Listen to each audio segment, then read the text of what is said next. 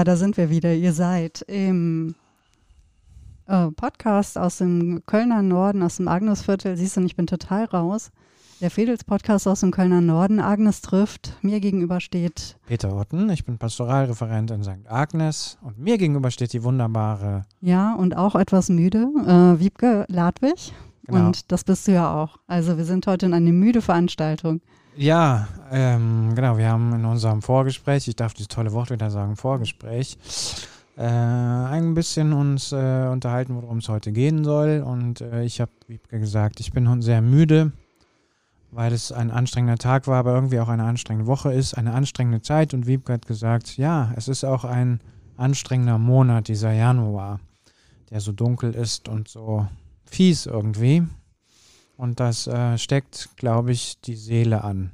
So fühle ich mich gerade im Moment. Ja, tut sie. Es ist irgendwie eine graue ähm, Zeit und das liegt vielleicht nicht unbedingt nur an der Pandemie. Es liegt auch daran, das hatte ich jetzt noch ähm, im, im, in der Zeitung gelesen, gerade hier im Rheinland, gerade in Köln, gibt es momentan ganz wenig sonnige Stunden. Also es ist wirklich ein überdurchschnittlich trüber äh, Winter, nicht nur der Januar, sondern generell. Ich habe auch das Gefühl, dass es eigentlich schon, ach, gefühlt seit Wochen immer nur grau ist. Alles ist grau. Zwischendurch gab es mal eine ähm, sonnige Stunde, die ich just dann erlebte, als ich meinen Gang ins Heimbüro machte. Und ich kam so beglückt wieder. Es war so richtig schönes, kaltes, klares Winterwetter. Ich betrat äh, das Haus und sah dann, ähm, als ich in der Wohnung ankam, schon, wie sich der Himmel wieder ähm, zuzog und es wurde ein wieder mal grauer Tag. Und Ja. es fehlt so ein wenig, es fehlt an erhebenden Momenten, an heiligen Momenten. Genau, und weil das so ist, äh, ist es vielleicht ein glücklicher Moment, dass wir heute exakt darüber sprechen wollen. Also wir haben heute Morgen hin und her geschrieben, um was soll es heute gehen. Und wir hatten verschiedene Ideen und ich habe gesagt, Wiebke, ich möchte heute auf jeden Fall über etwas Schönes sprechen. Und dann habe ich auf unsere Liste geguckt. Wir haben eine lange Liste, wo noch ganz viele Themen stehen, die wir, über die wir noch sprechen wollen in den nächsten Wochen und Monaten. Und ich habe Wiebke geschrieben, Wiebke, wie wäre es, wenn wir heute über den heiligsten Moment sprechen wollen? Und du hast äh, sofort zurückgeschrieben, das machen wir. Das machen wir und ähm, das freut mich auch ungemein, denn äh, dass überhaupt dieser, dieses Thema auf der Liste gelandet ist. Also, das begab sich folgendermaßen. Irgendwann erzählte ich dir mal vom Kunstpilgern. Ja. Das Kunstpilgern war eine Bloggeraktion, überhaupt eine Aktion ähm, von Tourismus NRW und der Kunstsammlung NRW. Die haben zusammen ähm, vier touristische Routen in Nordrhein-Westfalen entworfen und sie Kunstpilgern genannt. Diese The äh, Routen standen unter verschiedenen Themen. Das war das Diesseits, die feste Burg, Licht und Paradies. Und ähm, der Impuls kam so ein bisschen durch eine Ausstellung, die damals eben 2015 in der Kunstsammlung NRW stattfand, nämlich The Problem of God. Ähm, ja, wo es um christliche Kunst ging und um sakrale Architektur, um Volksglauben, um Religion und zwar so als prägende Elemente der Gesellschaft und ähm, als ja und auch als als als Quell, als steter Quell dieser künstlerischen Auseinandersetzung. Daraufhin gab es eben eine Bloggerreise. Eine Woche lang sind so ähm, unabhängig voneinander so t- kleine Teams aus Bloggern und Bloggerinnen äh, diese Routen nachgereist und haben sich immer mal wieder getroffen. Also man war selbst ähm, auf eigene Faust unterwegs, mehr oder weniger. Unterkünfte waren gebucht. Man hatte einen Mietwagen, mit dem man sich bewegen konnte. Für mich ging es nämlich an den Niederrhein auf die Paradiesroute. Und das waren ganz schöne, ähm, auch da gab es heilige Momente, ohne Frage. Ähm, ich besuchte viele Gärten, Schloss Dück und ähm, Klosterkamp, den Landschaftspark Duis Duisburg Nord, ähm, das Museum Abteiberg in Mönchengladbach war noch dabei, Schloss Meuland ähm, und natürlich die Museumsinsel Hombruch. Und es ging einfach um das große Thema Paradies. War auch schön, sich mit dem Thema mal auseinanderzusetzen. Wäre übrigens auch ein tolles Podcast-Thema. Und am Ende kamen wir alle zusammen in, Dü- in Düsseldorf in der Kunstsammlung NRW und wir durften kleine Zettelchen ziehen. Und dann sollten wir uns gegenseitig, wir haben uns ja eigentlich in dieser großen Gruppe ähm, zum ersten Mal getroffen, zu diesem einen Zettel sollt mir was erzählen. Und ich zog diesen Zettel und da stand drauf, was war dein heiligster Moment? Und seitdem, also in diesen sechs Jahren seitdem oder fünfeinhalb Jahren, ähm, lässt mich das gar nicht mehr los, weil ich muss unentwegt darüber nachdenken. Also das hat echt was in mir zum Klingen gebracht, weil das hat mir echt zu denken gegeben. Was ist denn ein heiligster Moment? Mhm. Was ist denn überhaupt ein heiliger Moment? Was ist ein heiliger Moment, Peter? Also, ich kann den Versuch einer Definition machen, einen vielleicht sogar hilflosen Versuch einer Definition zu machen. Ähm, für mich ist ein heiliger Moment ein Augenblick, eine Zeit, eine Zeitspanne ähm, in der Begegnung mit der Transzendenz. Und das bedeutet in der Begegnung mit etwas, wo ich merke, meine eigene Grenze kann ich übersteigen. Also durch eine Empfindung, durch eine tiefe Emotion, durch etwas, was sich vielleicht sogar zu einer Gewissheit verdichtet, also zum Beispiel ein Hoffnungsmoment, ein Liebesmoment, also etwas, wo ich merke, das, was mich eingrenzt, das, was mich vielleicht auch manchmal behindert und begrenzt, das, was mich umschließt, ist ja auch oft ein Schutz, ist ja auch etwas, wo äh, ich mich drin einrichte. Das will ich jetzt gar nicht so, das meine ich gar nicht so negativ, äh, wie das jetzt vielleicht klingt. Aber wo etwas, was schon meine Grenze bildet, als Peter, als Mensch, als Wesen, als Individuum, wo ich das Gefühl habe, das wird, das, das übersteige ich. So, damit meine ich jetzt nicht irgendwie merkwürdige Meditations-Dings so, sondern ähm, ich kann es vielleicht mal ein Beispiel deutlich ja, machen. Bitte. Mhm. Ähm, ich fange mal mit dem Beispiel an, äh, ähm, was ich aus der Natur äh, erzählen kann, weil du ja auch schon Natur ähm, gerade gebracht hast als Beispiel.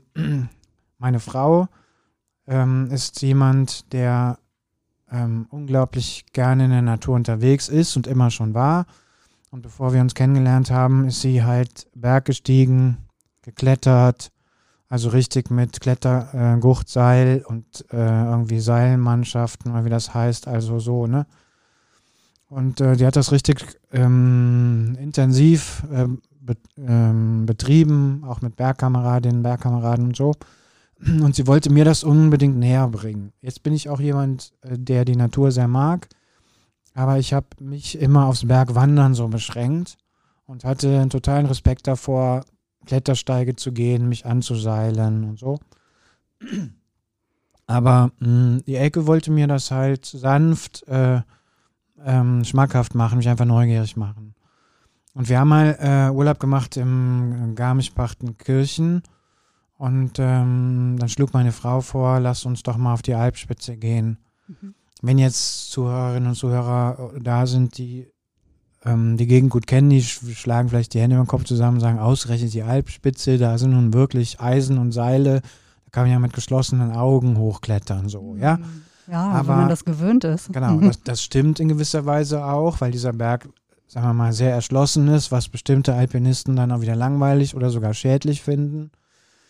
Aber für mich war das nun halt äh, ein Berg ähm, mit einer Höhe, die ich halt noch nie bewältigt hatte. Wie hoch ist der?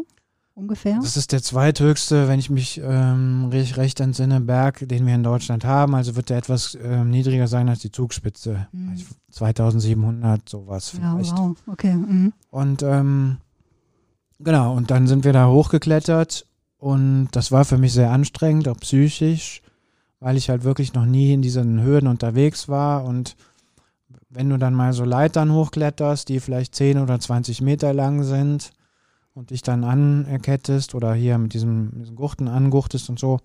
Für mich war das schon mega anstrengend. Trotzdem, irgendwann waren wir dann oben und ähm, wer im Gebirge unterwegs ist, kennt das ja. Du bist oben auf dem Gipfel und das Tolle am Gipfel ist ja, du drehst dich um und du hast keine und nichts, sagen wir mal, verstellt die Sicht. Mhm. Also es ist einfach nichts mehr dazwischen.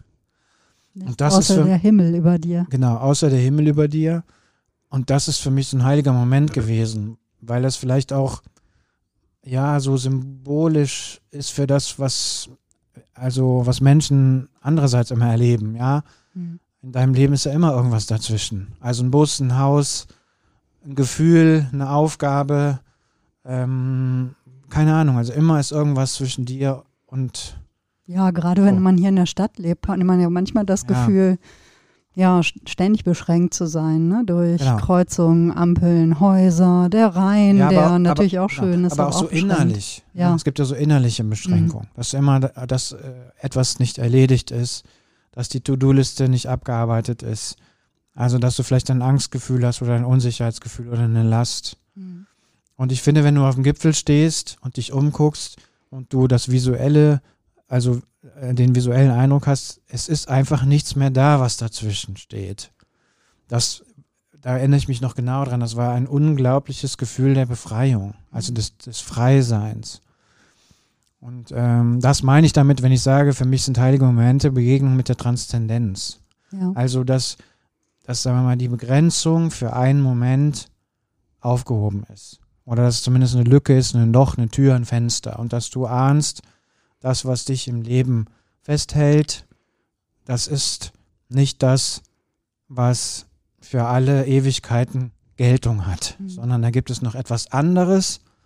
Ähm, und das Schöne an so heiligen Momenten ist ja, die kommen, wenn es auch nötig ist. So. Genau. Ja, und sie lassen sich ja auch wirklich nicht schaffen. Also ich habe auch überlegt, was ist denn ein heiliger Moment? Und ich kann es gut nachvollziehen, was du gerade erzählt hast. Also zum einen, ne, was ihr nicht gesehen habt, ist mein wirklich respektvolles Nicken, als du erzählt hast, äh, dass du da diesen Berg rauf bist, weil ich einen wirklich großen Respekt vor Bergen habe.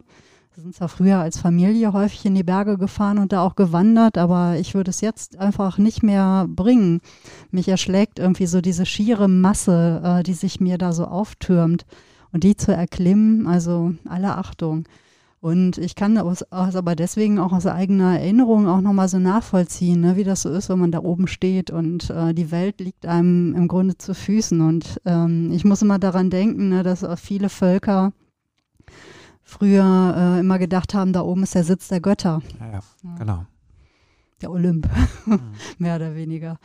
Also es sind auch eben äh, zu Recht immer heilige Orte, heilige Berge gewesen. Es gibt, glaube ich, ganz viele heilige Berge auch immer noch auf der Welt. Ähm, ich habe neulich noch eine Dokumentation über den Ayers Rock ähm, ge gesehen. Ne? Da gibt es ja auch mal große Diskussionen. Ist es jetzt ein touristisches Mal oder ist es eben ein heiliger Ort?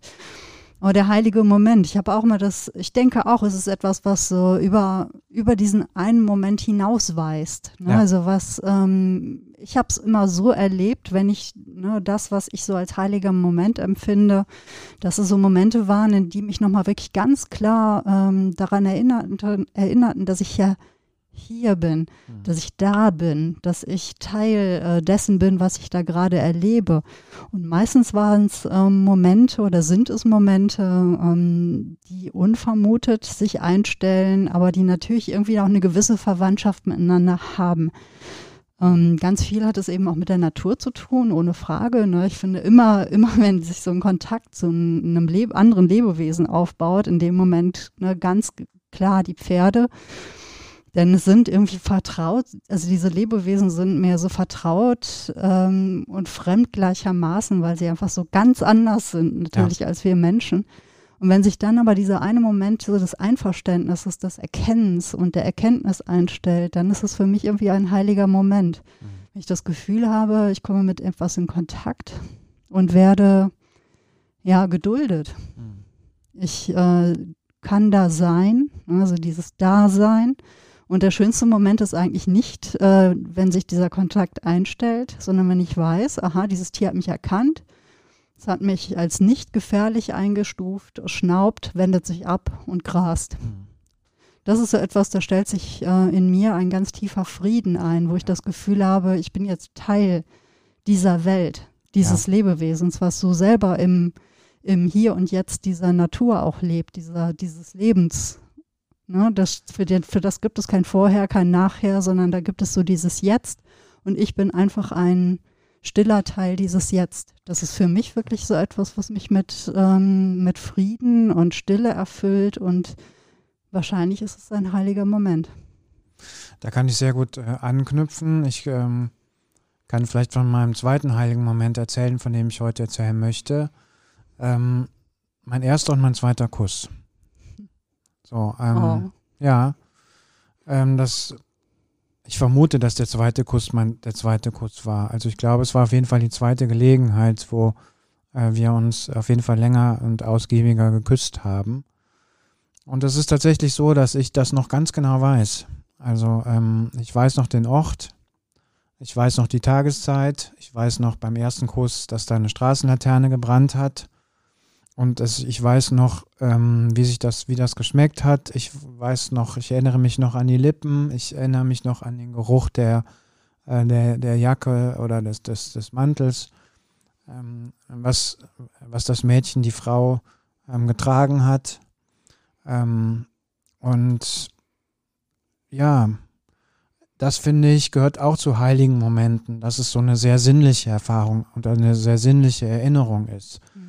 Und mir fällt vielleicht ein, ein altmod nee, mir fällt ein, ein altmodisches Wort vielleicht, so etwas wie Glückseligkeit. Mhm.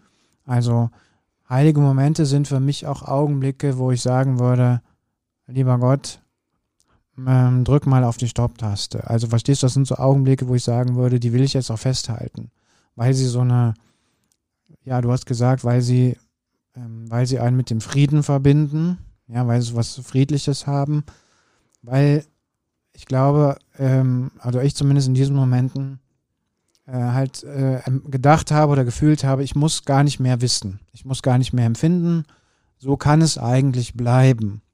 Also der erste Kuss, der zweite Kuss. Der zweite Kuss war auf einer Wanderung. Äh, es hat geschneit. Wir sind an einer Tannenschonung vorbeigekommen.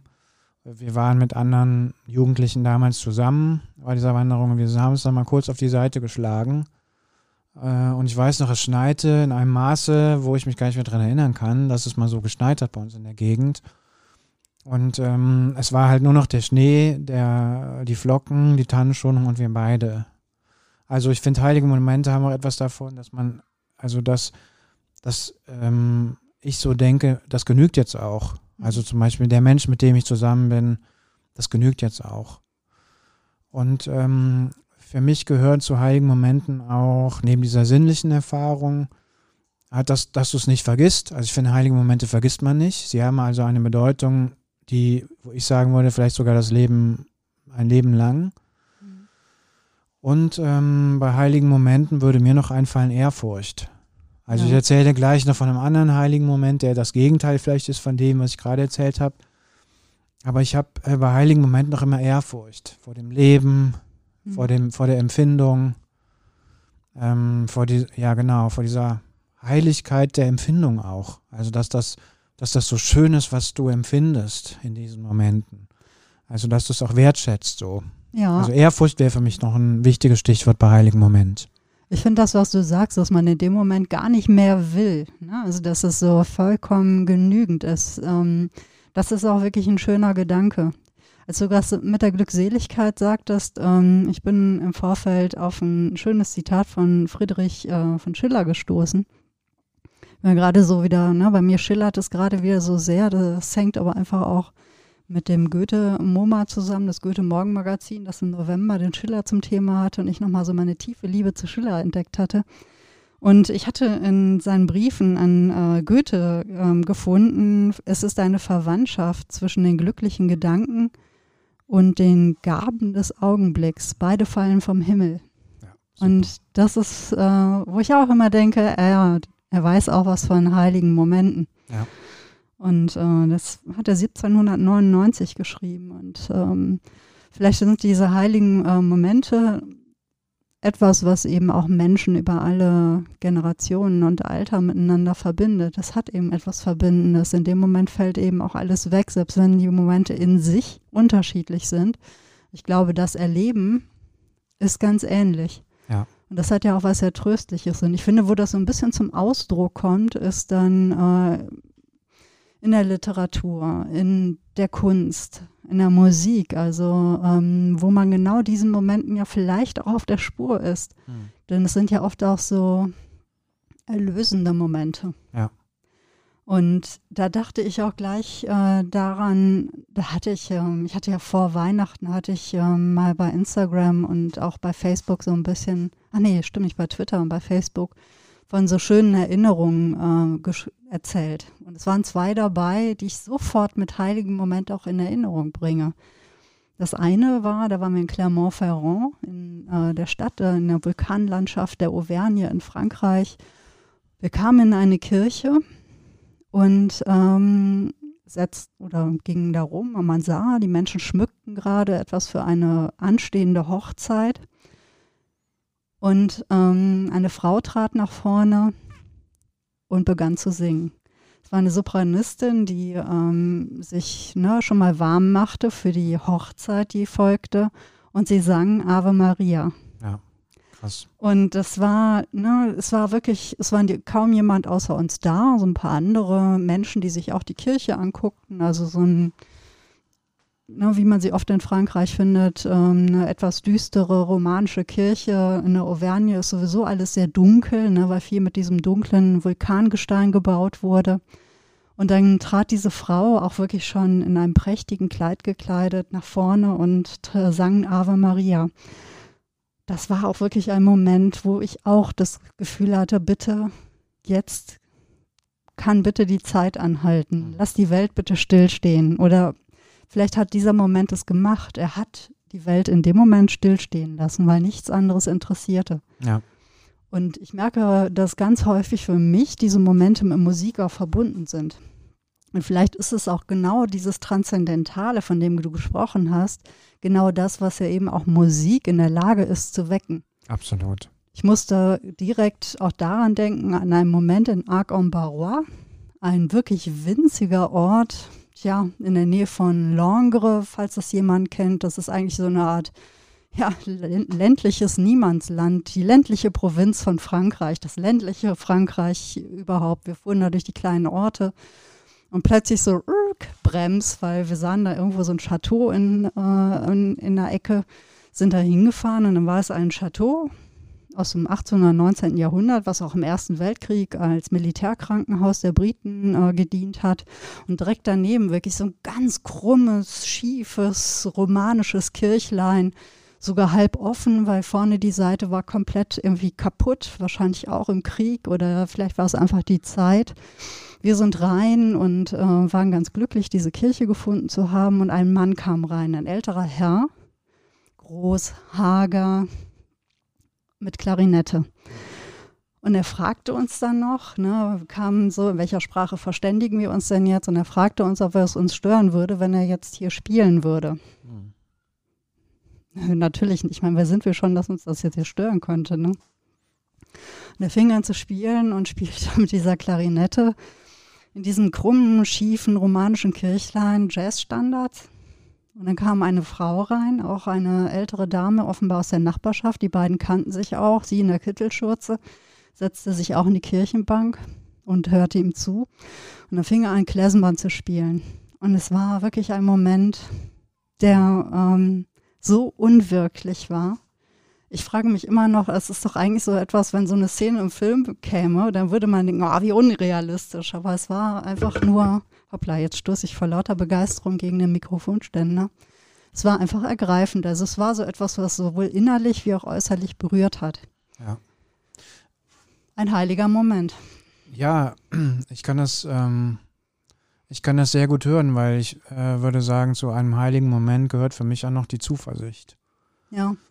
Also heilige Momente haben für mich ähm, auch die Aussage oder transportieren für mich auch die Geschichte, alles wird gut. Und zwar nicht in so einem läppschen Sinn nach dem Motto, stell dich nicht so an, sondern in einem ganz tiefen, auflösenden Sinn. Also alles das, was, was, was dich quält, äh, behindert, äh, alles das, was du an dir nicht leiden kannst, alles das, was, ähm, ja, was dir quer kommt, ja, alles das, was was schwierig ist, alles das, was, was das Leben anstrengend macht, das ist nicht das, was den letzten Akkord haben wird, sondern der letzte Akkord, ja, der wird, der wird gut sein, so. Also, was ich sagen will, ist, ähm, für mich haben heilige Momente immer auch die Aura der Zuversicht und der Hoffnung, würde ich sagen. Und das ist was, ich glaube, das ist etwas, was Menschen noch brauchen. Also ich zumindest ähm, brauche das total. Und ähm, wir, ich, vielleicht erzähle ich jetzt einfach von diesem heiligen Moment, den ich auch niemals vergessen werde. Das mag jetzt ein bisschen paradox sein, aber äh, für mich war ein heiliger Moment, als mein Vater gestorben ist. Das ist jetzt schon ziemlich lange her, das war Anfang der 90er Jahre, da war ich auch noch relativ jung, Anfang 20. Und ähm, es war für mich jetzt nicht das erste Mal, glaube ich, dass ich mit dem Tod konfrontiert war, aber dass ich so dicht und so unmittelbar mit dem Tod konfrontiert war. Das heißt, du warst dabei, als genau. dein Vater gestorben Ganz ist. Ganz genau. Und ähm, mein Vater ist zu Hause gestorben, der ist im, ist im Bett gelegen und ich habe zum ersten Mal mitbekommen, ne, diese Phasen, also wie ein Körper sich auch verabschiedet, wie die Atmung sich verändert, also wie, wie, wie ein Mensch sozusagen das Leben ausatmet. Und ähm, wenn, du da, wenn du mitbekommst, wie das Leben sich verabschiedet, also buchstäblich den letzten Atemzug, also du, du lauschst dann, ähm, ist, war es jetzt der letzte Seufzer, ist das jetzt die letzte Luft, die entwichen ist? Und, ähm, und du merkst dann auf einmal, jetzt ist das, das Leben gewichen. Mhm. Ähm, so komisch, wie sich das anhört, das ist für mich auch ein ganz heiliger Moment gewesen. Ich weiß noch, dass ich dann rausgelaufen bin, als für mich klar war, der, mein Vater ist jetzt tot. Und dann sind mir natürlich auch die alle Schleusen auf, ähm, aufgegangen und ich habe geheult, erstmal ewig. Ähm, aber warum es trotzdem ein heiliger Moment ist, weil ähm, der Moment, wo das Leben entweicht, der ist auch heilig. Warum? Weil du einerseits das Leben dadurch wertschätzen lernst, finde ich. Und weil zweitens du realisierst, dass das Ende des Lebens zum Leben eben auch dazugehört. Ja? Und dass du es halt miterlebst. Also, dass du es nicht in der Zeitung liest, dass du es nicht im Tatort irgendwie auf dem Seziertisch hast, sondern du stehst daneben, wenn das Leben geht. Und das verändert dich total. Ja? Und ähm, ich bin so dankbar für diesen Augenblick, für diesen letzten Atemzug ich weiß noch nicht genau, also ich hoffe, dass das mir selber die Angst nimmt, ne, vor meiner eigenen Endlichkeit, die irgendwann mal kommen wird oder so. Also das ist eine Hoffnung, die ich habe. Auf jeden Fall, ähm, was das, also was ich diesem Augenblick verdanke, glaube ich, ist die Ehrfurcht vor dem Leben. Mhm. Also ich glaube, dass ein Mensch, der das erlebt hat, der, ja, der hat ein anderes, ich weiß auch nicht, eine andere Haltung vielleicht, ja, zum, zum Leben von sich, von, von zum eigenen Leben, aber auch zum Leben von anderen Menschen. Ja, also wenn du das so erzählst, ich denke die ganze Zeit, das ist ja auch ein sehr großes Geschenk, auch für euch beide, dass ähm, ihr diesen Moment teilen konntet. Denn ich meine, wenn, ne, das ist ja so etwas, ähm, die ne, anwesend sein zu dürfen, wenn ähm, das Leben weicht, das äh, kann ja auch etwas sehr Tröstliches sein. Denn ich meine, man es ist ja eine Form von Gemeinschaft, die man dann auch vielleicht findet. Ja, also ja. das stimmt. Ich war natürlich nicht alleine da, meine Geschwister waren da, meine mhm. Mutter war auch da. Und ähm, ich war damals noch nicht alt genug, dass man jetzt, äh, dass wir jetzt äh, nachher uns zusammengesetzt hätten, hätten das reflektiert oder mhm. so, ne? Was hat das jetzt mit dir gemacht? Wie hast du das empfunden oder wie? Das nicht, aber ähm, was du sagst, stimmt natürlich, dass das äh, die Lebenden natürlich auch untereinander verbindet. Mhm. So. Und ähm, trotzdem glaube ich, der entscheidende Moment ist, ähm, dass du als junger, lebender Mensch, der sozusagen das Leben noch vor sich hat, dabei bist, wenn das Leben ähm, eben ausgeatmet wird. Mhm. Und, und äh, jetzt kann man sagen, das ist, ja, das ist irgendwie vielleicht auch eine harte Lehre, das dann zu merken, ja. Ähm, aber es ist irgendwie total wichtig. Ja, ja. weil, also ich kann es nicht anders sagen, es weckt sowas wie Ehrfurcht. Ja, Ehrfurcht auch vor dem Leben. Also Ehrfurcht Total. vor dem Tod ist auch Ehrfurcht vor dem Absolut, Leben. Absolut, genau. Ja. Und ähm, ja, hatten wir uns ja auch schon mal, darüber hatten wir auch schon mal gesprochen, als wir uns über das Thema Trauer, ähm, ja. als wir über das Thema Trauer gesprochen haben, dass ähm, die Beschäftigung mit dem Tod oder das Nicht-Negieren von Tod, also wenn man den Tod nicht leugnet als Teil des Lebens, ja. dass das ähm, auch das Leben sehr, sehr bereichern kann. Also, dass es das Leben einfach noch lebendiger macht eigentlich. Also zumindest empfinde ich das so. Und ähm, ich denke, oder was du erzählst, dass es eben auch ein heiliger Moment war. Es sind ja, das ist ja das Trans Transzendente daran. Das ist ja das Ungreifbare. Ne? Wir sprechen von Liebe, wir sprechen von Hoffnung, von Zuversicht mhm. oder dem, ja, da wird das Leben ausgehaucht. Das lässt sich ja nicht wirklich fassen. Ja, ja, es ja. lässt sich ähm, in irgendeiner Form annähernd beschreiben, ähm, aber es ist ja nichts, was jetzt naturwissenschaftlich und stofflich aufgelöst werden könnte, ja. sondern ähm, es ist da, man fühlt es und man kann es mit etwas verbinden oder eben nicht. Also, und ich glaube, das ist so etwas, was vielleicht den Unterschied macht. Für manch einem gehen vielleicht diese Momente auch völlig unberührt an, an ihnen vorbei. Klar.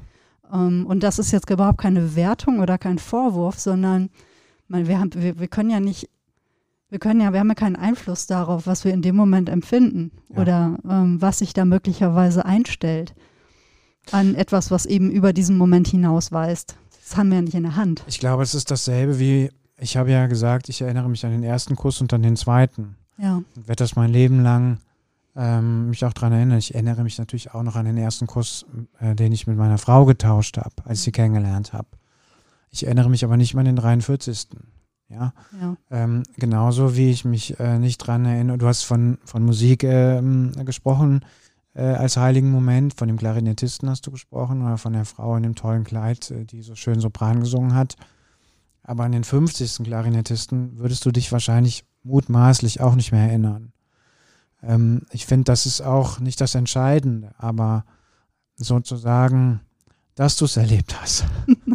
ja, also die Premiere vielleicht oder das ähm, ja, also dass, dass ein Aspekt der Wirklichkeit sich mir, dir offenbart und sagt, das ist ein Teil der Existenz, das ist ein Teil des Lebens, das ist ein Teil der Schönheit, das ist ein Teil der Ästhetik, das ist etwas, was dich anrührt, ja, etwas eröffnet. Also sagen wir mal, das wahrzunehmen in seiner Einmaligkeit das würde ich sagen, ist schon ein, das ist, da kommt es, glaube ich, drauf an und das ist das Geschenk eigentlich. Ja, die Einmaligkeit, ne, ja. Ne, das Unwiederbringliche, ja. das Unwiederholbare. Ja, genau. Deshalb lassen sich solche Momente ja auch nur bedingt herstellen. Also ich sage nur bedingt herstellen. Ja. Es gibt Momente, die daran kommen. Ne? Also deswegen, es gibt ähm, in der Kunst, in der Literatur, in der Musik, natürlich gibt es auch KomponistInnen, die äh, in der Lage sind, solche Momente zu fördern. Hm. Man kann sie aber nicht final auslösen, in dem Sinne von wegen, da drücke ich den Knopf und dann weiß ich, richtig. Peter hat seinen heiligen Moment. Ne? Ich glaube aber, dass äh, eins äh, daraus schon folgt, ähm, nämlich so eine Art Verwandlung oder so. Verwandlung ist vielleicht so hochgegriffen, ich erzähle mal, was ich damit meine. Mhm. Also jemand, der das erlebt hat, was du erlebt hast als heiligen Moment. Also du kommst in einen Raum, den du schon mal super schön findest, mit einer bestimmten Empfindung, dann kommt jemand und macht Musik. Ich glaube, dass dieser heilige Moment ein für alle Mal eine Tür aufschließt. Ja, nämlich für so eine Kombination schöner Ort und Musik. Und das heißt nicht, dass du die, dass dieser Moment sich immer wiederholt. Aber ich glaube, was schon, ich weiß nicht, wie man es ne, beschreiben kann, so, dass vielleicht so eine Prägung entsteht oder so eine grundsätzliche Offenheit für so eine sinnliche, ästhetische Kombinationserfahrung. Und was ich jetzt mit meinem Vater erzählt habe, ja, ähm, das verändert, glaube ich, auch in anderen Bezügen die Ehrfurcht vor dem Leben mhm. und auch den Umgang mit dem Tod. Jetzt mal, für, was jetzt für meinen Beruf, also ähm, glaube ich, hat das zum Beispiel eine totale Konsequenz. Ich habe ja schon mal in anderen Bezügen erzählt, ich, es gibt fast nichts Eindrucksvolleres in meinem Beruf, als zu beerdigen. Und ich glaube, das hat etwas damit zu tun. Ja, das hat was mit diesem heiligen Moment zu tun, dass ich zum ersten Mal erlebt habe, dass das Leben weicht. Es hat auch mit etwas anderem zu tun. Ähm, ich weiß nicht, ob ich das auch schon erzählt habe. Ähm, es gibt ein, ein einziges Mal in meinem Leben habe ich ein Tier getötet. Ein Kaninchen. Das ist zum Beispiel auch ein Moment, den ich niemals vergessen werde. Das ist für mich, ich weiß nicht, ob es ein heiliger Moment ist. Es ist zumindest ein Moment, der sich bei mir ähm, also wo ich tiefe Schuld empfinde. Es hört sich jetzt blöd an oder sowas, aber mhm. Nein. das war einfach die Neugier. Also wir haben Kaninchen gehabt und, ähm, ähm, und dann ist immer mein Onkel gekommen und ich war dabei, wenn mein Onkel die, das, das Kaninchen geschlachtet hat und so. Und irgendwann dachte ich als 14, 15 Jahre, jetzt muss ich das selber mal machen. Und ich war danach tief beschämt, also nicht, weil ich es unfachmännisch gemacht habe, aber weil ich schon auch gedacht habe, das war jetzt eine Grenzerfahrung für mich. Vielleicht ein negativer heiliger Moment, ich weiß es nicht. Aber der hat für mich in meinem Leben auch etwas verändert. Ja, seitdem habe ich ähm, auch einen, also ist da für mich eine Grenze, mm, die ich immer wieder angetatscht habe. Also ich würde zum Beispiel nie wieder ein Tier töten, ja, weil ich das einfach nicht fertig bringe. Also warum erzähle ich das? Ich glaube, dass diese heiligen Momente oder jetzt das Tier ist halt ein anderer, vielleicht unheiliger, heiliger Moment, dass du die nicht wiederholen kannst, aber dass sie etwas in dir hinterlassen. Ja. Also vielleicht eine, ich weiß auch nicht, ein Muster, eine, ein Abdruck oder sowas, ein Seelenabdruck vielleicht. Das finde ich ist ein sehr schöner Ausdruck dafür. Ja. Ich glaube, ein Seelenabdruck, äh, ja genau, es verändert einen ähm, so oder so. Ähm, darum geht es auch gar nicht, sondern es ist etwas, diese Prägung, finde ich, ähm, es ist, da trifft es auch sehr gut. Ähm, man wird vielleicht aufmerksam auf etwas um einen herum oder auch in einem selbst. Ja. Ich glaube durchaus, dass man ähm, wenn man es wahrnimmt, also wenn man sich selber gestattet, ähm, das wahrzunehmen, was da gerade mit einem passiert, dass einen das durchaus auch aufmerksamer machen kann für solche Momente. Ja. Ähm, ich habe schon den Eindruck, dass sich das im Laufe der Zeit verändert hat. Mhm. Es mag sein, dass es damit zusammenhängt, dass ich einfach dann irgendwann angefangen habe, anders zu lesen, Musik anders zu hören, äh, Kunst anders wahrzunehmen und dadurch auch ein anderes Gefühl für mich selbst zu bekommen mhm. und dem, was eigentlich passieren kann zwischen mir und der Welt. Ja. Es braucht ja mich, damit ich diesen Moment erlebe. Wenn ich mich ausklammere, dann funktioniert das nicht. Es gab ja mal einen Moment, ich bin mir auch nicht sicher, ob ich es nicht vielleicht irgendwann schon mal angesprochen habe, aber es gab ja diesen Moment, wo ich mich ähm, entschlossen habe, es mal mit dem Glück zu versuchen. Ja, hast du schon mal erzählt, ja. ja. Ich glaube, das hing mit der Lyrik damals mhm. zusammen, ne, weil das so eine große Rolle für mich gespielt hatte. Und es gab diesen einen Moment, wo ich nachts von Köln nach Aachen fuhr, totunglücklich war und äh, kurz darüber nachgedacht habe, äh, was dieser ganze Scheiß auf dieser Welt eigentlich soll.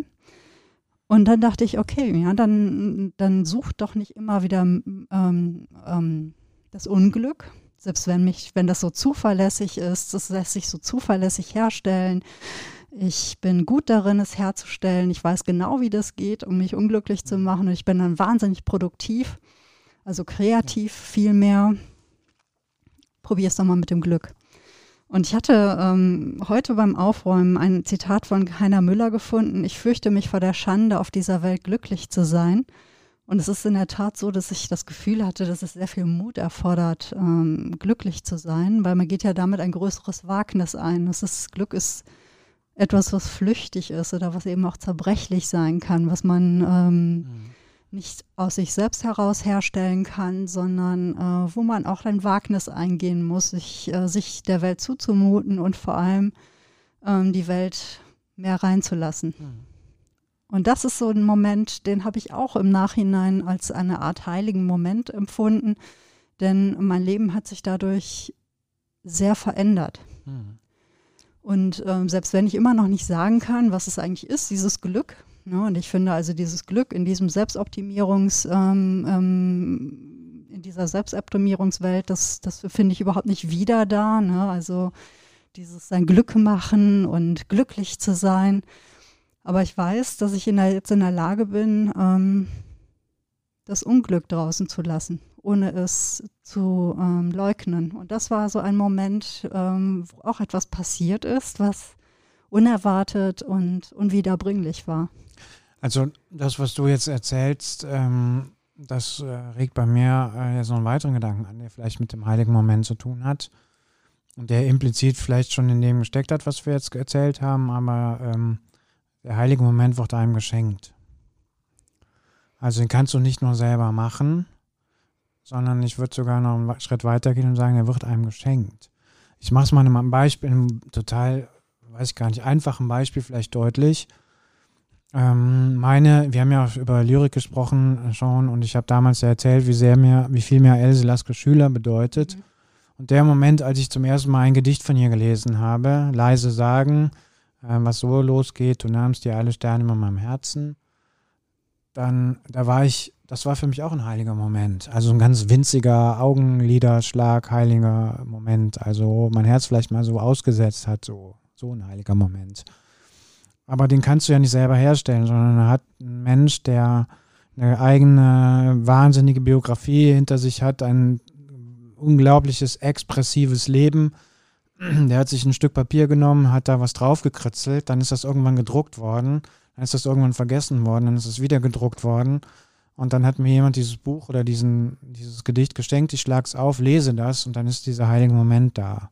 Also wo ich dann denke, wo ich, wo ich halt, was heilig daran war, dass ich völlig geflasht bin, dass ein Mensch diese Worte finden kann, um etwas auszudrücken, was ich nicht sagen kann. Und auf einmal kann ich es ja sagen, weil ich es vorlese, ja, was ein anderer geschrieben hat. Und ähm, das ist, glaube ich, das, vielleicht ist das das, was du meinst. Also. Ja, da passierte ja? etwas zwischen dir und dem, was Else Lasker Schüler geschrieben hat. Genau. Was ähm, selbst für Else Lasker Schüler überhaupt nicht wiederholbar gewesen genau. wäre, denn für sie hat vielleicht dieses Gedicht etwas anderes ausgedrückt. Genau. Sie hat es in einem anderen Fühlen und Sein geschrieben. Und dann kam, fanden diese Zeilen zu dir und haben ähm, einen Moment erzeugt, ja.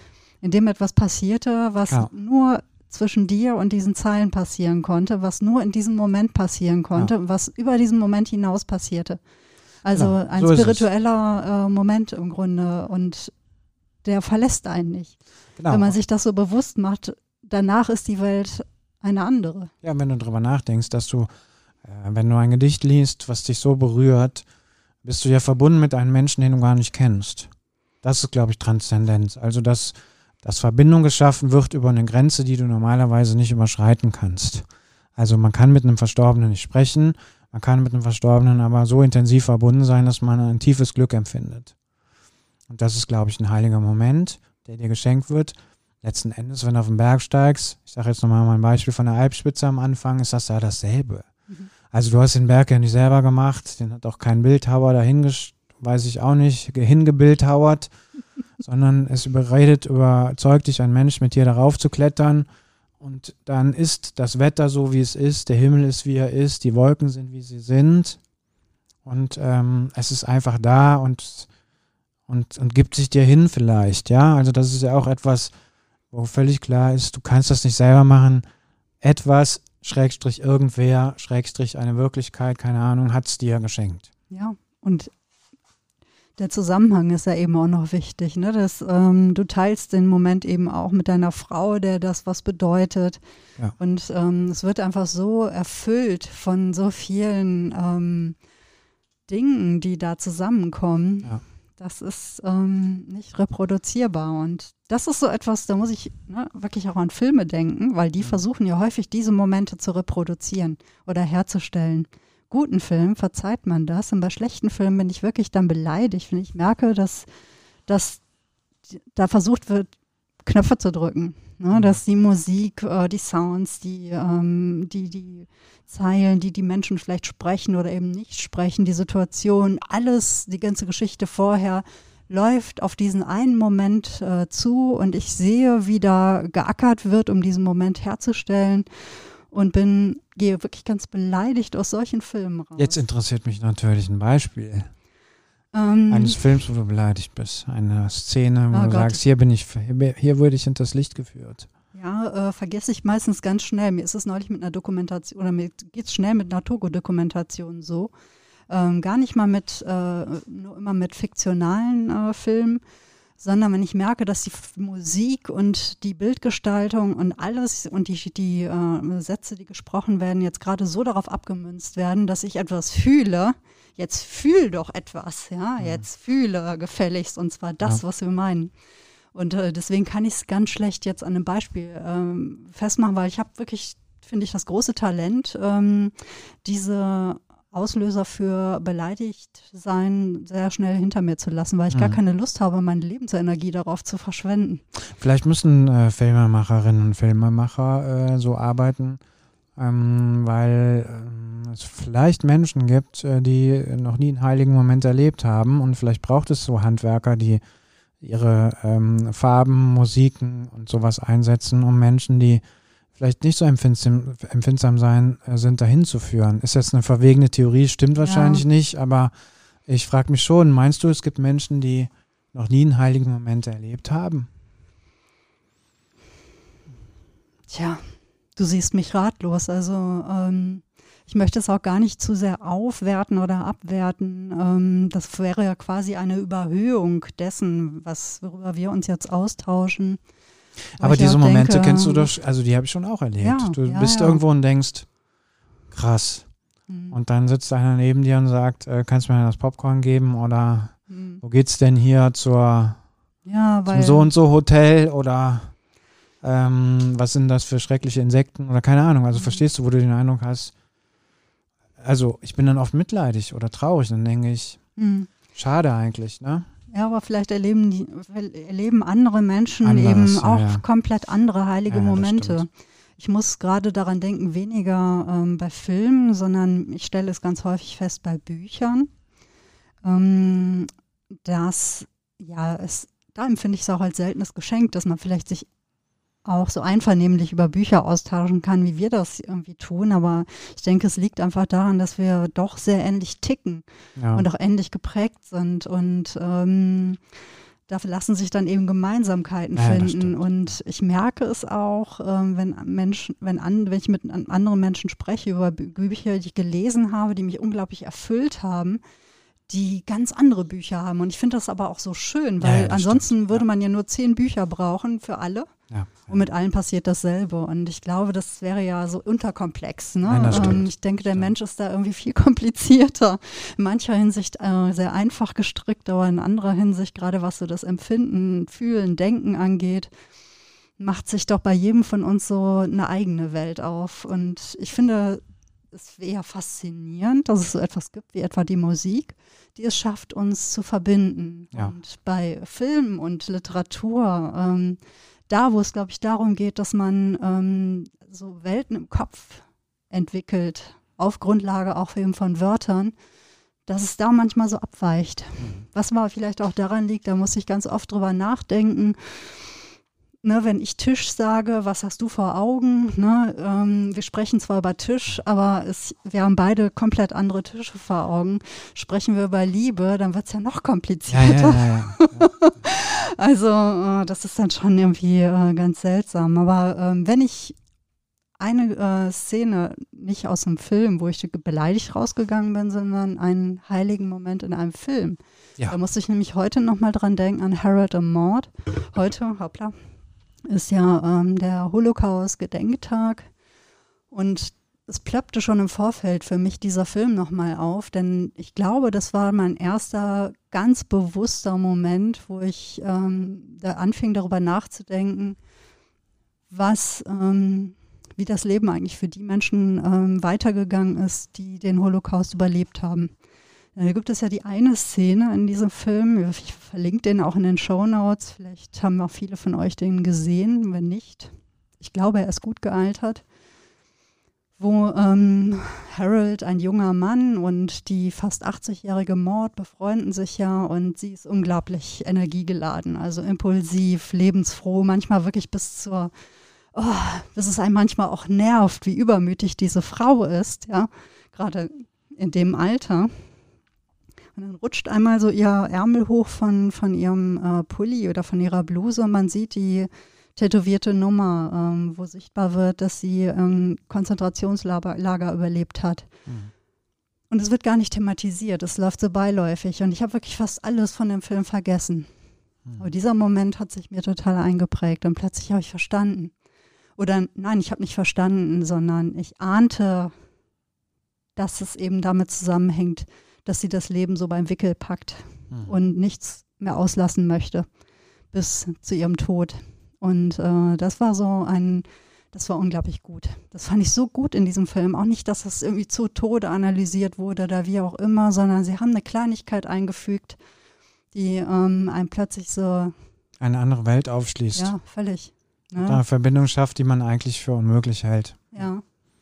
Und das fand ich wirklich gut. Und das war so ein Moment, wenn er beabsichtigt war in dieser Tiefe, dann wirklich meine große Hochachtung äh, von den Filmemachern. Ich weiß jetzt noch nicht mal, wer ihn gemacht hat.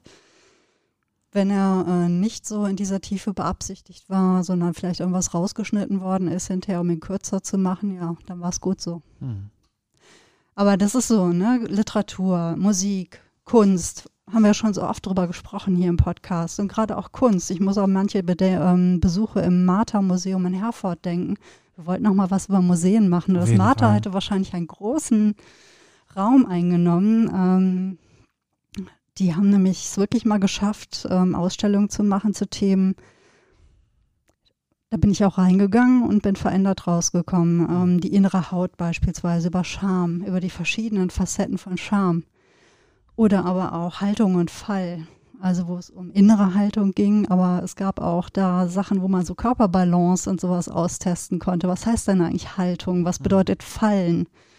Und ähm, das waren, das sind immer so verschiedene Facetten gewesen. Ich werde die ähm, Ausstellung auch verlinken. Die Materialien sind Gott sei Dank auch noch auf der Website, die einen wirklich ähm, innerlich komplett verändert haben, wenn man es, ja, ich denke, wenn man dafür für empfänglich war oder ist oder wenn diese Themen sowieso für einen selber auch eine Rolle spielen und man plötzlich merkt, wie da etwas ange, angetippt wird, was nicht mehr aufhört zu schwingen. Ja. Wie etwa damals der Zettel, der da fragte, was ist dein heiligster Moment oder was war dein heiligster Moment? Ja, und wir sind natürlich voll neugierig, was eure heiligen oder heiligsten Momente seid, äh, sind. Und äh, wenn ihr uns davon erzählen wollt, dann tut das doch einfach und schreibt uns und es gibt viele Wege, wie ihr uns erreichen könnt. Unter anderem könnt ihr uns auf der Straße anquatschen. Wenn ihr zufällig hier wohnt und Webke und mich kennt, dann tut das einfach so. Aber es gibt auch viele andere Möglichkeiten und die gehen so. Ihr könnt uns eine E-Mail schreiben an agnestrifft.web.de. Ihr schreibt uns entweder eine Direktnachricht bei Twitter at Agnes trifft. Ihr könnt uns da auch einfach einen Kommentar schreiben oder wie auch immer. Auch Peter ist bei Twitter at Peter Otten, ich at Sinn und Verstand. Ihr könnt uns ähm, über die Direktnachrichten unserer Facebook-Seite erreichen. Ähm, Agnes trifft, der Fides Podcast aus dem Kölner Norden.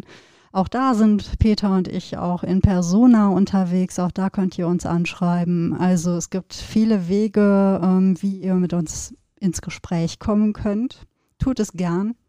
Wir freuen uns immer. Wir freuen uns auch, wenn wir jetzt gerade wissen, dass wir vielleicht durch den Wald getragen werden oder dass äh, sich vielleicht jemand gerade auch sehr freut, weil ich was über die Orgel gesagt habe. Ähm, es gibt ja einfach da draußen auch Menschen, von denen wir inzwischen auch wissen oder ahnen, in welchen Situationen ihr uns hört. Und das ist irgendwie sehr schön. Absolut. Auch ein heiliger Moment, genau wie die Gespräche übrigens hier, denn auch hier gehe ich immer verändert raus. Ja, und ich bin müde gekommen und gehe sehr belebt jetzt nach Hause und dafür ja. danke ich dir, Wiebke.